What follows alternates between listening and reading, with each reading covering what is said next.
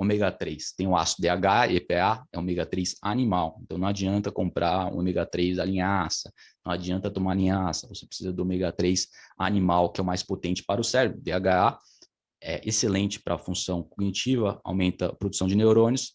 Outro na questão do foco, você tem a bainha de melina, né? tem todo o, o neurônio, você tem o rabinho dele, a cabeça, e tem a bainha de melina, que é um, é um como se fosse uma fita isolante, como se fosse um fio de cobre com uma fita isolante. A função é basicamente essa: isolar a condução nervosa. Serve como um fator isolante, por isso que é rico em ômega 3. Então, a bainha de melina dos seus neurônios é extremamente rica em ômega 3, por isso que você se você não consumir ômega 3, você vai piorar a sua função cognitiva.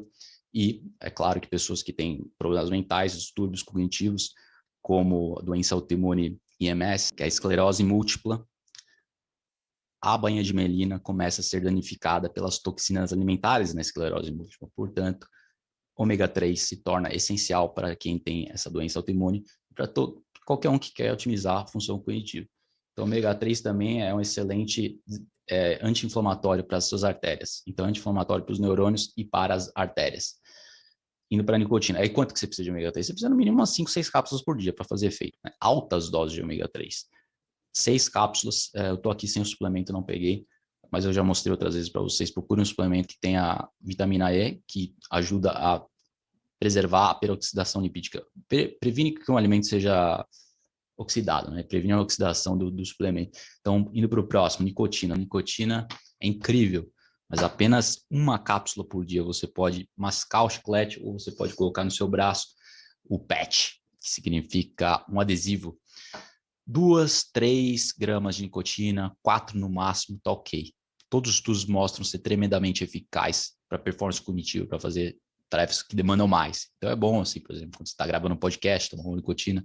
Eu costumo tomar uma vez por semana, quando eu compro, né? às vezes eu não compro, fico meses sem tomar, mas é como se fosse a cafeína. Cafeína é excelente até certo ponto. Então, a maioria dos estudos mostram aí que até 3, 4 cafés por dia não é prejudicial, mas é claro que tem a variação genética, a questão genética. Tem pessoas que têm gene, genes que metabolizam o café mais rápido, essas pessoas podem tomar 3, 4 cafés por dia, já os low metabolizers, aqueles que metabolizam o café lentamente, a cafeína, eles precisam tomar menos café. Seria algo comum, ou dois cafés por dia no máximo. Eu tomo dois, às vezes três, também tomo descafeinado à noite, mas dois cafés para mim tá bom, vai bem.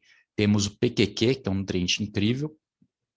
Que eu tomo, que é rico em PPQ, é o cacau, pó de cacau, todos os dias, uma colher de sopa de cacau, também um chocolate amargo 70%, às vezes um pouquinho de 60% tá, tá valendo. Tem a melatonina, melatonina é extremamente potente para os neurônios, é um antioxidante para os neurônios, os mais potentes, também é tratado pra, usado para tratar Covid, o vírus atual, uh, porque realmente regenera o cérebro e o corpo, é um antioxidante para o corpo todo. É um hormônio extremamente importante. Daí o óleo de coco TCM, TCM é o óleo caprílico de oito átomos de carbono na sua estrutura. Você encontra aí o café à prova de bala, né, com TCM, o TCM óleo caprílico. Procura no Mercado Livre, no americanos.com, aí na internet, mas tem que ter oito átomos de carbono na sua estrutura, que é o ácido caprílico. Não pode ter 10, não pode ter 12.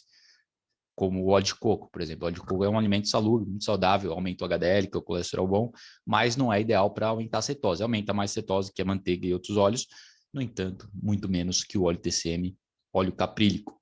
Suplementos de cetose, temos no mercado aí sais de cetose atualmente, temos ésteres de cetose, ésteres não sei se está vendendo no Brasil ainda, os sais eu já encontrei, éster é melhor, só que é mais caro, os sais têm um gosto muito ruim, então eu prefiro realmente o TCM, duas colheres por dia, se você tem ah, uma, duas colheres por dia, Depende do. Porque também pode gerar o ganho de peso, né? Então você come de acordo com o seu teor calórico da dieta. Eu posso tomar três, quatro colheres por dia.